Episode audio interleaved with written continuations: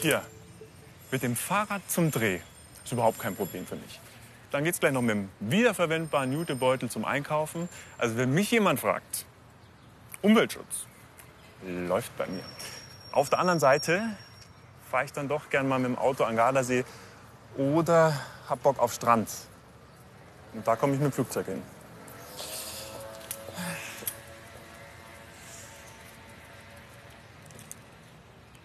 Schon Widerspruch, ne?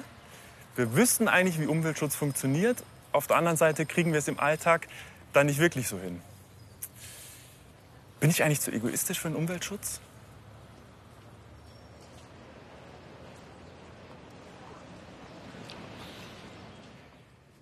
Ich mache eine kleine Reise und bin gespannt, ob ich was von meinem Öko-Egoismus ablege oder ob sich doch was ändert. Ich bin hier auf dem Land und besuche als erstes einen Biomilchviehbauer.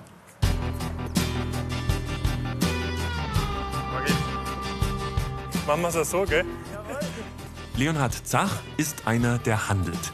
Sein Hof ist im Landkreis Garmisch-Partenkirchen. Er ist einer von den 10% Biolandwirten in der großen Masse. Nicht gebückt, weil sonst kriegst du Rückenschmerzen. Tierwohl ist ihm wichtig, Naturschutz und dass er den weiterbringt. Und er gibt Vorträge, wie man mit kleinen Mitteln ökologisch was erreichen kann.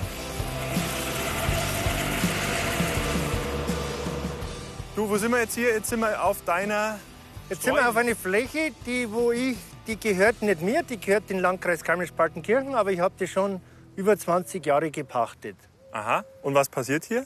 Hier Außer, passi dass du mähst? die, Streu die wird einmal im Jahr nur gemäht. Für, das ist für bestimmte Pflanzenarten ist das sehr wichtig, weil wenn man die öfters mähen würde, dann würden diese Pflanzen verschwinden. Jetzt gehen wir ein wenig weiter runter, Ja. wo diese Schwalbenschwanz-Enzian das vollkommen ist. Schwalbenschwanz-Enzian. Ich habe da schon jede Menge gesehen vorher. Hier haben wir jetzt welche. Jetzt geht's rein. Da haben wir es. Da. Die kommen ja erst. Die, die, also da kommen noch sehr viele. Wenn man schaut her, schau her, die fangen alle zum Blühen noch an da. Die blühen noch gar nicht. Eigentlich die letzten 20, 30 Jahre, wo man gesagt hat, das muss man immer komplett alles abmähen. Das war falsch. Die brauchen auch Brachflächen, dass man was still lässt, dass sie das aussammeln kann. Hier gibt es auch bestimmte Websenarten, die überwintern in diese Brachflächen. Und wenn ich das komplett abmähe, dann hat auch diese Art von We äh, Wildbiene oder Webse gar keine Chance mehr. Und wo hängt das für dich zusammen? Umweltschutz und Naturschutz? Umweltschutz ist auch, dass man mit der Düngung, dass man verantwortungsbewusst umgeht. Das heißt, das Wasser, dass das Wasser sauber bleibt. Das ist, auch, das ist eigentlich, von da ist eigentlich die, die, das Bio gekommen. Weil es auch in den 70er Jahren die Probleme mit, der, mit, mit Wasserverschmutzung. Mir ist noch nicht so ganz klar, wie hängt jetzt eigentlich Naturschutz und Umweltschutz zusammen und wie hat sich das Ganze entwickelt? Umwelt ist nicht nur die Natur, sondern all das, was Lebewesen umgibt. Ihr Lebensraum. Menschliches Handeln kann diese lebensnotwendige Umwelt schädigen. Durch anderes Handeln können wir sie aber schützen. Umweltschutz als eine Art Selbstverteidigung. Schon im alten Rom kritisierten Philosophen die Zerstörung der Umwelt durch den Bergbau, die starke Luftverschmutzung und die Verbauung der Küsten durch Villen. Im Mittelalter wurde vor allem in den Städten die Abwasserbeseitigung zum Umweltproblem. Immer wieder kam es zu verheerenden Pest- und Choleraepidemien. Erst 1739 wurde Wien als erste Stadt Europas vollständig kanalisiert. Mit der industriellen Revolution begann die großflächige Verschmutzung der Umwelt. Das Verbrennen von Kohle in den Fabriken verpestete die Luft. Der Müll aus Industrie und den größer werdenden Städten ließ die Müllberge immer weiter wachsen. Erstmals wiesen Wissenschaftler auf die Veränderung der Umwelt durch den Menschen hin. 1852 prägte ein britischer Chemiker den Begriff saurer Regen. Ein halbes Jahrhundert später entstand wegen der anhaltenden Luftverschmutzung das Wort Smog. Das Bewusstsein für Umweltschutz, wie wir ihn heute kennen, entwickelte sich erst nach fürchterlichen Katastrophen in den 1970er Jahren. Etwa einem Fischsterben im Rhein, Chemieunfällen wie in Seveso oder dem Waldsterben.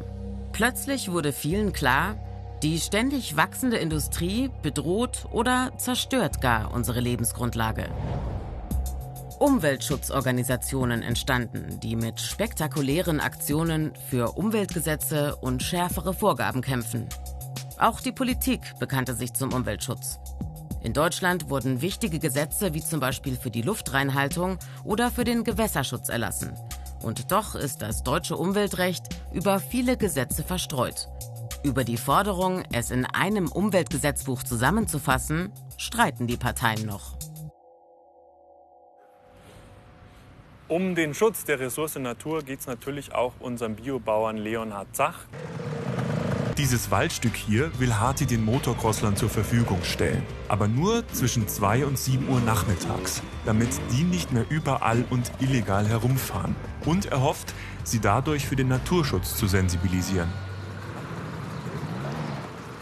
Also ich komme jetzt ja aus der Stadt und da merkt man schon, dass über der Konsum immer weiter steigt. Die Leute fahren äh, immer größere Autos, fahren ständig in Urlaub. Ist das, wie ist das hier bei euch?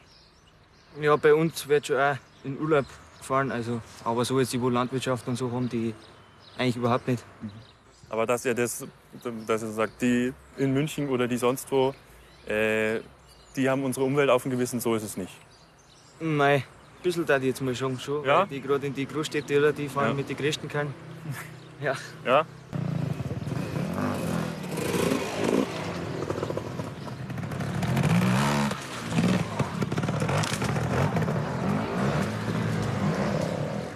Akzeptanz ist wichtig beim Thema Umweltschutz und die richtige Politik. Aber ist die in einer Demokratie überhaupt durchsetzbar? Sind demokratische Staaten die besseren Umwelt- und Klimaschützer? Wissenschaftler messen, wie gut einzelne Länder beim Umwelt- und Klimaschutz abschneiden. Zum Beispiel mit dem Environmental Performance Index und dem Klimaschutzindex. Auch für die Qualität der Demokratie, etwa Bürgerrechte und Funktionstüchtigkeit der Regierung, gibt es ein Ranking, den Demokratieindex. Vergleichen wir beides mal miteinander. Der Environmental Performance Index bewertet unter anderem die Luft- und Wasserqualität im Land, Klimawandelfaktoren wie CO2-Ausstoß und Artenvielfalt. Auf Platz 1 im Umweltranking 2020 Dänemark, gefolgt von Luxemburg und der Schweiz. Die skandinavischen Länder Finnland, Schweden und Norwegen auf Platz 7 bis 9, Deutschland auf Platz 10. Europäische Staaten führen diese Liste an, allesamt Demokratien. Die USA erst auf Platz 24. Eigentlich auch eine Demokratie, allerdings laut Demokratieindex 2019 eine unvollständige Demokratie. Schwachpunkte der USA unter anderem die Funktionstüchtigkeit der Regierung und die politische Kultur. Russland auf Platz 58. Laut Demokratieindex ein autoritäres Regime, wie auch China. Auf Platz 120. Je demokratischer, desto besser der Umweltschutz. Im Großen und Ganzen bestätigen die Zahlen das. Und wie sieht das beim Klimaschutzindex aus?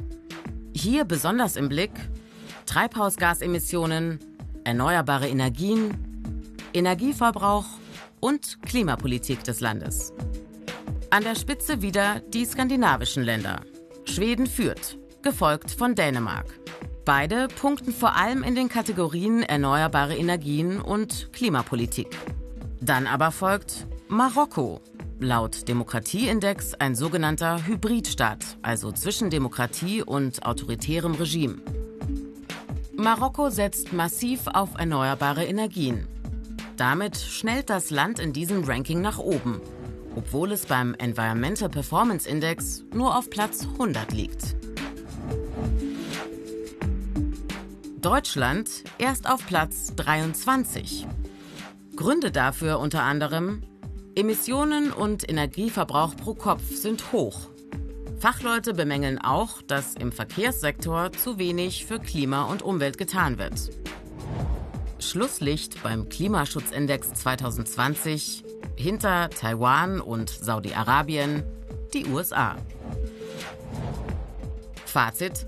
Demokratie ist zwar keine Garantie, aber eine gute Basis für nachhaltigen Umwelt- und Klimaschutz. Denn internationale Verträge und Abstimmung mit Verbänden und Organisationen bedeuten zwar oft ein zähes Ringen, aber genau das ist ein wichtiges Merkmal der Demokratie. Meinungsvielfalt und Abstimmungsprozesse. Was ist jetzt aber, wenn es diese Regeln schon gibt und die Bundesregierung nur versäumt hat, genau diese Regeln auch umzusetzen? Dann kann man vor das Bundesverfassungsgericht ziehen und eine Klimaklage an den Start bringen. Das hat zumindest Greenpeace gemacht, zusammen mit jungen Leuten.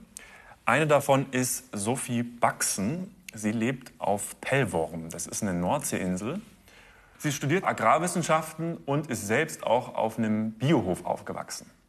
Genau, das ist ähm, das Haupthaus unseres Hofes. Ähm, wir sind ein landwirtschaftlicher Betrieb, der nach ökologischen Richtlinien wirtschaftet. Wir betreiben ungefähr 180 Hektar und machen Ackerbau und Rindermast. Wie man hier eben ganz gut erkennen kann, liegt Pellworm an einigen Stellen bereits unter dem Meeresspiegel und hätte somit ein Riesenproblem, wenn der Meeresspiegel tatsächlich so dramatisch ansteigt, wie es bis jetzt prognostiziert wird. Kannst du noch mal sagen, für was ihr genau kämpft?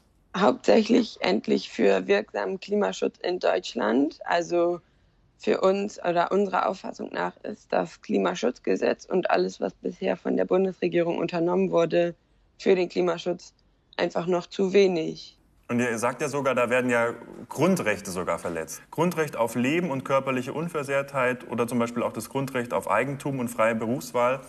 Das ist alles, was damit einhergeht. Ja, wenn Pellworm eben irgendwann nicht mehr bewohnbar wäre durch den Meeresspiegelanstieg, dass wir eben unseren gesamten Hof und unsere gesamten Flächen verlieren würden. Und ja nicht nur wir. Jetzt gibt es ja bei uns das Klimaschutzgesetz und ähm, ich glaube, du hast auch das Gefühl, dass die Bundesregierung da zu wenig macht in der Hinsicht. Die Fakten liegen einfach seit Jahren auf dem Tisch.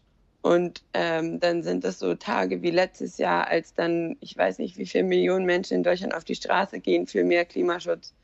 Und dann setzt die Politik sich dahin und macht irgendwie so ein Klimaschutzgesetz, was einfach auf jeden Fall nicht ausreichend ist. Hat es die Bundesregierung einfach nicht ernst genug genommen? Klimawandel ist in Deutschland irgendwie so ein Problem, so ja, ist uns schon bekannt, aber also gefühlt ist es immer noch so ein Ding, was so ganz weit weg ist von uns. Und die Bundesregierung, ich weiß nicht, ob die Schiss haben oder also das Problem wurde eben jahrelang ignoriert und dann kann man nicht so ein, so ein lasches Gesetz hinlegen und sagen, das ist alles, was die Demokratie hergibt. Ja, bin ich jetzt zu egoistisch für den Umweltschutz? Die Antwort ist von mir ein klares Jein. Ja, weil es einfach nicht reicht, nur Verbraucher oder Konsument zu sein. Man muss auch in gewisser Weise Bürger sein, der sich engagiert, damit sich was bewegt. Auf der anderen Seite nein, weil wir von der Politik und vom Staat Regeln brauchen, Limits oder Gesetze, die uns erleichtern, ökologisch zu handeln.